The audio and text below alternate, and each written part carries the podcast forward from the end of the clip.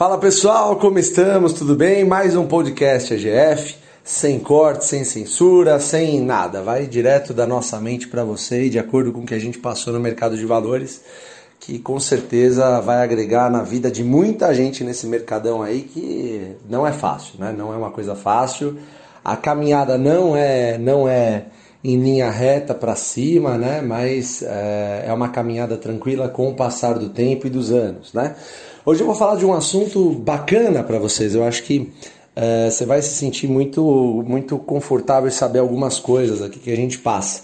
Logo no começo da minha trajetória particular na Bolsa de Valores, é, eu, eu, tentava me provar, né? eu tentava provar que o, o, o método do seu Barça era um método que realmente traria de uma certa forma e a minha independência financeira e a minha, a, a minha condição de é, um cara que vive de dividendos na Bolsa de Valores, né?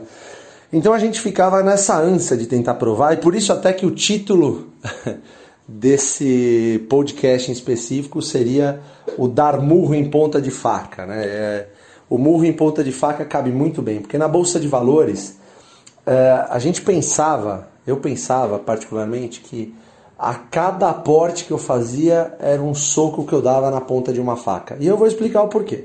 Justamente pelo fato de que eu queria provar para todo mundo e para mim mesmo de que aquilo realmente funcionava, de que eu não estava louco como todo mundo achava, né?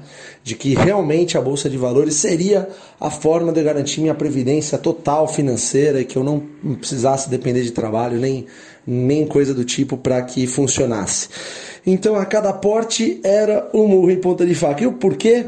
Porque nessa época especificamente, cara, nessa época a renda fixa, a taxa de juros obviamente não estava na casa dos 4,20 por 4,25 como está hoje. Nessa época a taxa de juros era muito maior, o que fazia com que a renda fixa rentabilizasse um pouquinho mais, né? Aquela perda fixa, né? Ela era menos perda fixa do que é. Sempre foi uma perda fixa, é um pouco menos, era um pouco menos nessa época, mas ainda assim era perda fixa. Então, nessa trajetória, logo quando eu comecei, eu peguei basicamente aqueles amigos, todos os amigos é, que eu falava, eh, parecia que estavam nadando em dinheiro. Sempre falavam para mim: e aí, Fabio, quanto, quanto você fez esse mês na, na Bolsa de Valores? Porque eu aqui rentabilizei 1,2%. Olha que beleza. Fiz 1%, fiz 1,5%. Olha só quanto me pagou a minha, sei lá, meu CDI, meu CDB, meu fundo de investimento. Ou seja, eu tinha que ouvir essas brincadeirinhas aí de vários amigos meus que hoje estão na Bolsa de Valores, hoje acabaram se convencendo de que uh, eles estavam melhores uh, do que eu em relação à rentabilidade. Existem dois erros aí. O primeiro é que você nunca deve se comparar a ninguém na Bolsa de Valores. Nunca, nunca. Uh, eu errei várias vezes na Bolsa de Valores, muitas vezes, e com certeza vai acontecer de eu continuar errando. O erro é psicológico, é algo que você determina uma situação e acontece outra. Isso acaba acontecendo na Bolsa de Valores. Quando você vai caminhando de forma sólida e com o passar do tempo, esses erros tendem a diminuir muito. Né? E o segundo erro aí era achar, desses meus amigos, era acharem que eles estavam é, na frente de empresas que, né, que com certeza fazem. É, assim, produzem empregos, que caminham de forma segura, é, que pagam dividendos religiosos e que elas não vão crescer, né? É um erro deles achar que essas empresas não iam crescer, não iam crescer. E com certeza era uma, eu não sei, a gente, é, eu ficava muito nervoso quando eu comecei, porque eu falava, putz, eles têm razão nesse curto prazo, eles estão ganhando de mim, o que, que eu estou fazendo de errado, né? Mas mesmo assim eu sempre continuei comprando ações. Isso foram dois anos consecutivos. Eu comecei, se eu não me engano, comprando a Eternit. Ainda vou achar a nota de corretagem para mostrar para você é, dessa, dessas primeiras compras que eu fiz. Eu lembro que era Eternit, Unipar, é, Banco do Brasil comprava muito. Um pouquinho mais para frente foi o Banco Nossa Caixa, enfim. Foram várias compras todo mês com o dinheirinho que sobrava é, para mim. E eu achava aquilo fenomenal. Eu achava maravilhoso. Ainda que eu comprasse poucas empresas, eu falava, poxa, número um, o Barça está fazendo. E número dois, eu sou um mega empresário, afinal estou comprando um pedação, um pedacinho do Banco do Brasil inteiro. Então, eu gostava muito de saber disso. No entanto, os resultados não eram tão satisfatórios quanto os resultados que os meus amigos me mostravam, me jogavam na cara. Algumas questões aí que, que são boas de serem pontuadas. Né? É, primeiro, que os meus amigos não viviam de dividendos, meus amigos trabalhavam para uma empresa, o que não é nenhum, é, não é nenhum erro, também trabalhava para a minha própria empresa, né? então é sempre não, não, tem problema nenhum. O problema é desdenharem, né? Até porque eu falava, poxa, mas o Barsi chegou onde eu quero chegar. Né? Eu quero ter minha independência financeira. E ele não trabalha para ninguém, no Barsi não está trabalhando para nenhuma empresa, ele trabalha para ele mesmo, o dinheiro dele trabalha para ele, né? De forma inteligente. Então, eh, essa foi a minha conclusão. Mesmo assim, a bolsa desafia você. Cara, a bolsa vai te desafiar sempre. E outra, quando você entrar na bolsa de valores, a primeira coisa que você vai tentar fazer é tentar convencer outras pessoas de que bolsa de valores é boa. Eu também fiz isso e dei com a cara no chão. Ninguém acreditava em mim, ninguém, enfim, todo mundo ria de mim, inclusive meus amigos mais próximos mostravam que rentabilidade que eles tinham mês a mês. O que é uma insanidade fazer isso. Hoje está mais claro para todo mundo. É, mas enfim, é, acontece que a bolsa ela vai te testar, ela vai testar você todos os dias, dia após dia, ela vai te testar, né? E ela vai te testar no sentido de que é, ela vai é, proporcionar de vez em quando perdas, no sentido de, no, no, no, perda no que se refere à cotação. Então, se você está começando agora, é normal você comprar uma ação, sei lá, 15, ela está a 10, 15, ela está a 12 e você achar que você está perdendo e enfim isso aí não deveria ser nenhum susto para você né você que segue a filosofia do jeito Barça de investir já sabe você, se você uh, confia na empresa se ela paga bons dividendos tem bons controladores é a empresa que você deve estar se principalmente se você consegue dormir tranquilo com essas empresas né mas como eu sempre digo para você, a bolsa vai te testar. E ela me testou. Passado dois anos uh, fazendo a, a, filosofia do Barça, uh, investindo em bons papéis, investindo em dividendos, reinvestindo os dividendos, ainda que fossem poucos, eu meio que desisti, porque eu tinha três amigos mais específicos, um primo inclusive, que botava na minha cabeça todos os meses que eu estava perdendo dinheiro porque eles tinham aplicações em renda fixa. E curiosamente, essas ações que eu tinha não estavam desempenhando um bom, uh, um bom momento. Elas pagavam os dividendos de fato, mas ou caíam ou ficavam na mesma. Né? Então não, não, não havia tido ganho em relação ao valor nominal dessas ações, uma ou outra, né?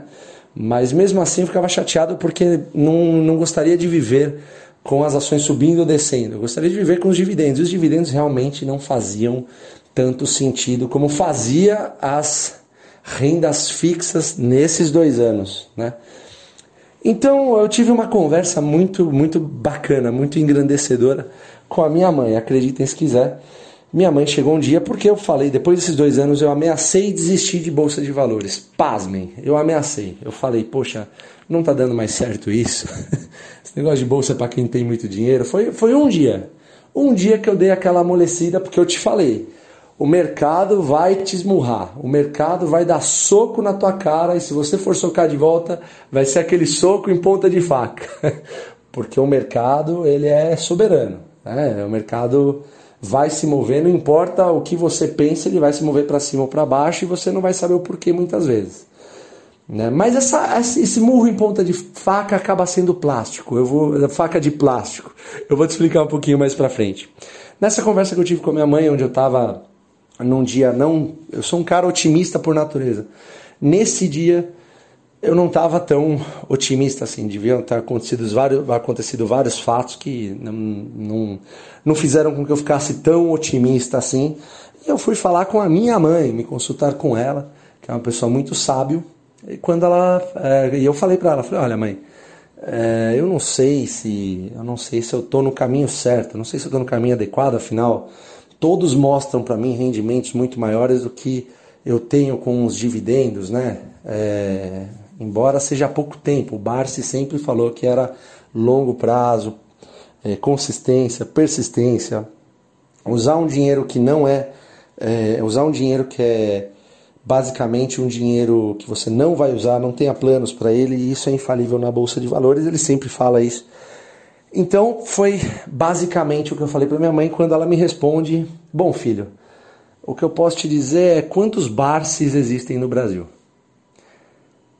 E esse silêncio que eu deixei agora foi proposital, porque ela causou esse silêncio na minha cabeça. Eu realmente pensei, eu falei, pô, ela tem razão. Meus amigos que mostram todos esses rendimentos não vivem desses rendimentos. O bar se vive dos dividendos.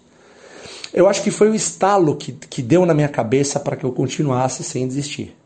E qual que é o recado que eu deixo para você aqui? O recado é que assim, tanto eu como o Felipe, como a Luíse, a gente já passou por muitos momentos no mercado, muitos mesmo, né?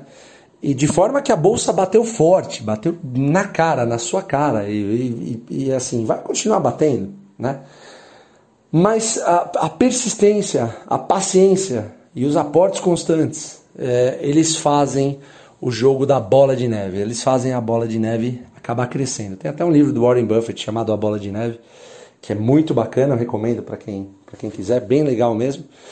Então, assim, é, eu percebi depois daquele dia que a, a, a faca, o murro na ponta de faca que eu estava dando no mercado de valores, eu estava produzindo esse murro, mas ele era um murro numa faca de plástico. a ponta da faca não existia, a ponta da faca era a minha cabeça. O murro, inclusive, não existe. Você não dá murro. Né? O murro significa, na verdade, o trabalho, né? o trabalho suado. Acho que é essa analogia que eu tento fazer. Você trabalha, você ganha dinheiro e aporta. Trabalha, ganha dinheiro e aporta. Só que às vezes o aporte sei lá, ação cai por algum motivo, não paga o dividendo que você esperava. Nada disso é motivo para que você desista na bolsa de valores, muito pelo contrário. É, eu posso dizer com esse episódio que foi onde eu mais aprendi na bolsa de valores. Depois desse dia, depois desse dia específico, eu, eu tive a força que eu precisava, graças à minha mãe, nesse episódio, né? É, é, eu tive a noção exata do que eu precisava fazer e não parei mais. E eu posso dizer que depois de inúmeras conversas com o Barça, enfim, eu ligava pro Barça basicamente o tempo inteiro. Eu enchi o saco do Barça. Mas eu sentia que ele, ele gostava de passar o conhecimento para frente. O Barça é uma pessoa fenomenal. Então, eu senti que a partir daí eu não devia desistir jamais. Eu não ia desistir, eu não podia desistir. Né?